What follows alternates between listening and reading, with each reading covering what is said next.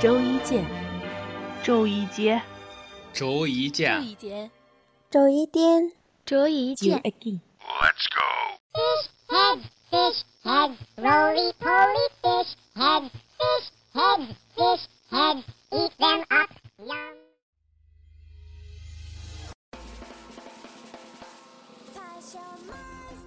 Hello Hello，大家好，欢迎再次来到智墨花城的网络电台，收听今天的周一新鲜事。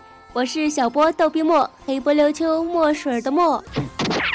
虽然节目叫做周一新鲜事呢，但是我们依然是指不定星期几播出，所以大家一定要持续关注我们这个不靠谱的栏目。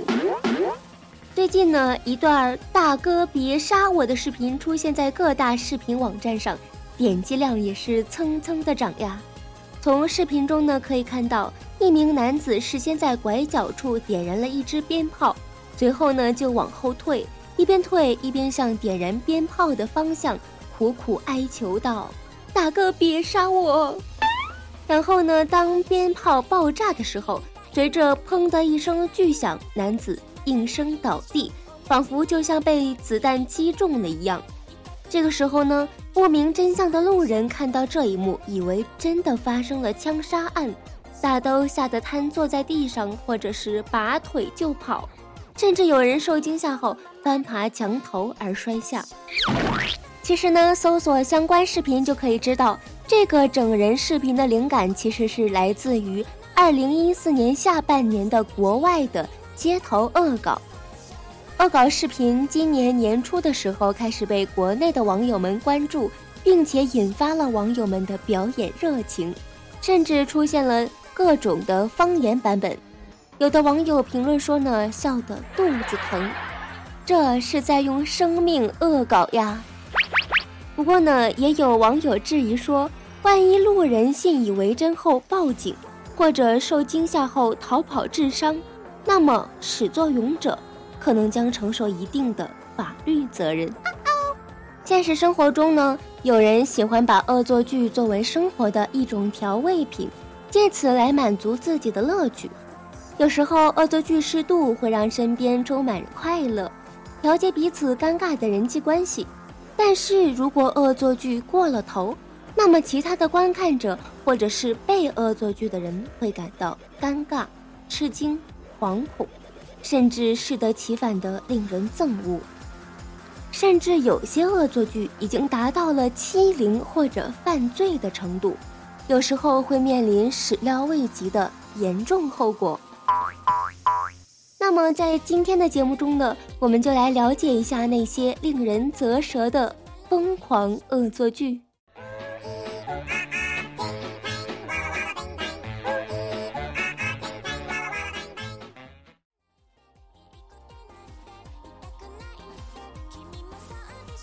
二零一二年的十一月，一位美国女孩和男友前往科罗拉多大峡谷徒步旅行。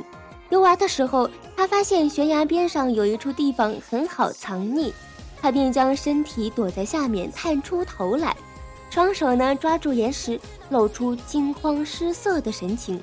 随后，她便给母亲发了一张佯装自己即将跌落悬崖的照片。上演了一场令其母亲心跳加速的恶作剧，甚至呢，他为了增加母亲的担忧和恐惧感，这个顽皮的女孩呢，还关掉了自己手机的 GPS 系统，以免其母亲追踪到其所处的位置。亲呀，每个孩子呢都是爸爸妈妈的心头肉，以后千万不能做这样让爸爸妈妈担心的事情。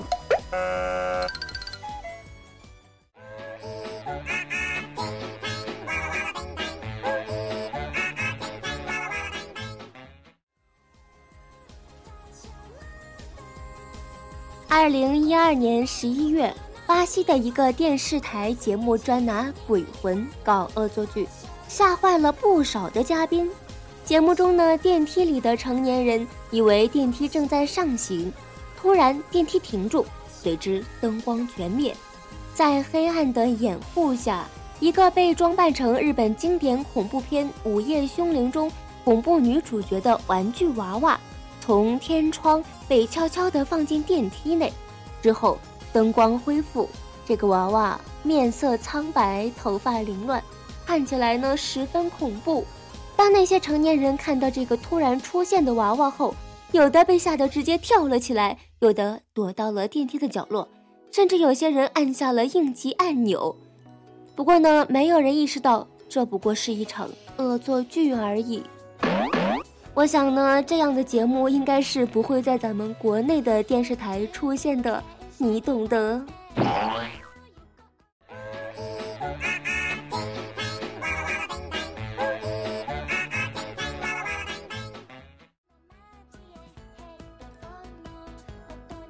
是二零一二年发生的事情。这个是十月份的时候，美国的一位魔术师李奇，在家乡向路人表演了一场掉脑袋的创意恶作剧。在这个过程中呢，他碰到一个陌生人，然后一个喷嚏让自己的脑袋立刻掉了下来，然后呢，又快速的将脑袋放回原位，把路人吓得魂飞魄散，四处逃避。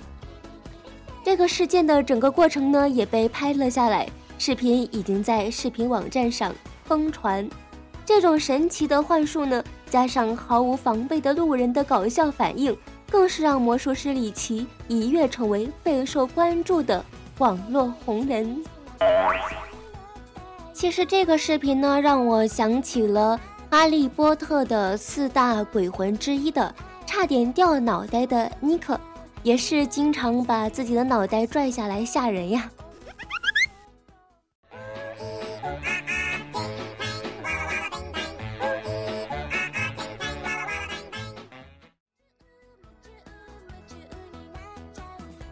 突然神奇的发现呢，这个恶作剧事件好像特别集中在这个二零一二年。那么同样是二零一二年呢，五月份的时候，有一段视频广为流传。视频中显示呢，一对夫妇恶作剧，将自己的孩子塞进衣服烘干机里。报道称呢，烘干机的门一关，开始搅拌起来，这对夫妇才意识到自己的行为多么的恐怖，于是呢，疯狂地撬烘干机的门，却怎么也打不开。几分钟后呢，烘干机的工作人员才将孩子解救出来，所幸呢，孩子只是受了点轻伤。这个小朋友，你究竟是不是父母亲生的呀？不过这件事情呢，让我想起了小时候的一些事情。小时候呢，外婆外出，然后留下我和妹妹。当时呢，我也小，看不了妹妹，外婆呢就把妹妹放在了洗衣机里，这样呢，她就不会到处乱跑了。想起来呢，也是挺好玩的。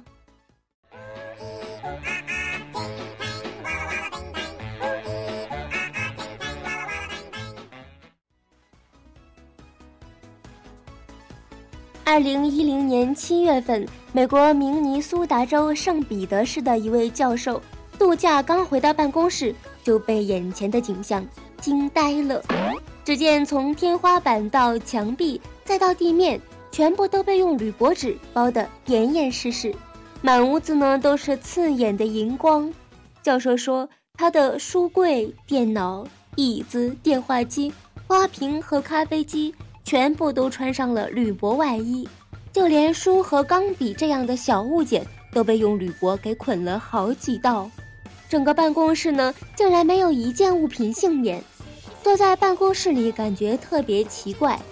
据悉，学生们这次装修一共用掉了一万英尺，也就是大约三千零五十米长的锡箔纸。其实，我觉得身处这样的办公室呢。一定会有一种科幻的感觉，有没有呢？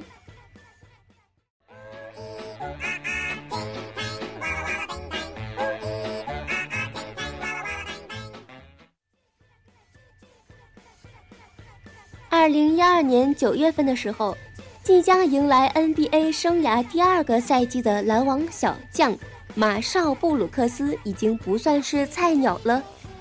但他却不知道为什么得罪了球队的两位老大哥德隆和艾文斯，结果呢，就是他的爱车惨遭整蛊，车内被塞满了爆米花，尤其是副驾驶的位置，座椅的爆米花已经堆积到了方向盘的中间，根本无法坐人。在恶搞完布鲁克斯后，德隆和艾文斯还大大方方地用手机拍下了一张照片。德隆面对镜头摆出了一个挑衅般的 pose，嘴里含着爆米花；艾文则赤裸上身，对着镜头往嘴里塞爆米花。其实我想说呢，作为吃货的我，这样的恶搞，快点来吧！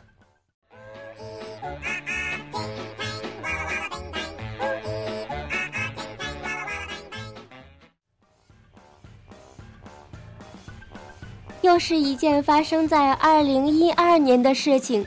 话说这个二零一二年是不是恶作剧年呀？四月份的时候呢，一段关于男子蒙面潜入女友公寓盗窃，遭女友猛烈肘击的视频在网络上迅速窜红。这名蒙面男子首先用钥匙进入女友的公寓，在里面挑选了几件贵重物品，然后在公寓内静候女友下班回来。等其女友回家后，打开门，这名男子想趁此逃跑。其女友见状后大叫一声，便猛然用肘子袭击这名男子。男子惨叫了几声，便露出了真实身份。据悉呢，这其实是这名男子扮演入室盗窃者，潜入其女友公寓导演的一场恶作剧而已。没想到呢，却遭到了女友如此一顿暴打。所以说呢，各位男同胞们。如果你的女友不是萌妹子，而是女汉子的话，这样的恶作剧还是要谨慎呀。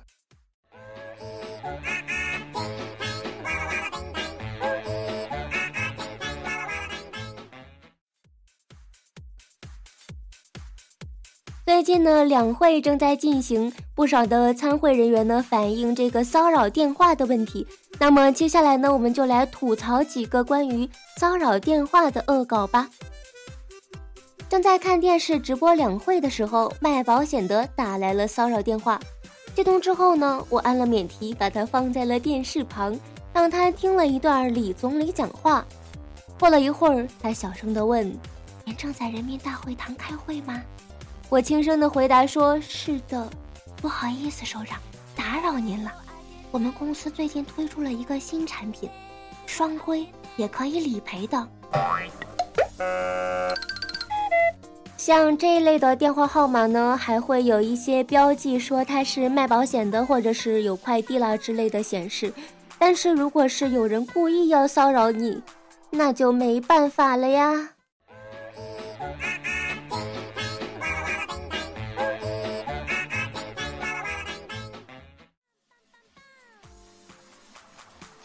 之前跟朋友合作开培训班的时候，由于宣传的页面上写的都是我的电话，所以总是有人会跟我打电话咨询一些问题。刚开始吧还挺正经，但是有一个号码就天天给我打，天天给我打。刚开始还会跟我说两句，问问培训班的事情。后来呢，我接了之后，人家也不说话。针对这样的情况呢，我也只好把他拉黑了。不过过了一段时间之后呢，由于手机恢复了出厂设置，黑名单里就没有他的号码。然后奇葩的是，他竟然又开始给我打电话，整整呢从二月份打到了差不多有四五月份了吧。然后呢，我只好再拉黑。然后我习惯性的隔一段时间恢复出厂设置一次，然后他的号码就又一次的从我的黑名单里消失了。好吧，重点来了。某一天，我正在睡觉的时候呢，电话正好打来。然后这一次，人家说他是送快递的。当时呢，我睡眼朦胧，也没有看清号码，手机也没拿，就直接冲了下去。结果我等了半个小时，也没有快递来呀。随后呢，我又立马跑回去打过电话去。这个时候呢，我也没有留意号码。然后呢，这个人说他还没到，让我等着。我就又傻乎乎的走到了门口。然后呢？半个小时之后，我发现不对劲，一翻号码，原来又是他。这个时候呢，我是火气怒生，把他一顿暴骂，然后只好报警了。从此以后呢，这个号码也再也没有骚扰过我。如果这位朋友你听到了我的节目的话，我希望你以后再也不要做这种无聊的事情来骚扰别人了。P.S. 那天呢，快递小哥真的给我打来电话的时候，被我不小心骂了一顿。经常被别人恶搞呢。有一次我也恶搞了一下别人。有一次上课的时候，我的手机就响了，对面呢显示是一个卖保险的。当时呢是化妆课，化妆老师也正在给别人试妆，我就钻到了桌子底下接通了电话。对面呢传来了一个特别温柔的男生的声音，说：“喂，您好。”然后呢我就脑洞大开，说：“你为什么不爱我了？”对面呢好像是呆住了，我又说。你为什么不爱我了？然后我就挂了，估计他在那边也会凌乱掉吧。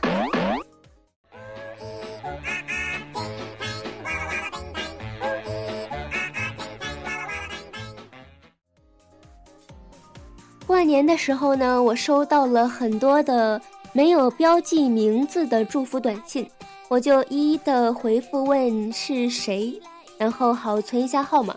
就有一个人给我回复说：“我是一个你恨过的人。”然后我当时就无语了。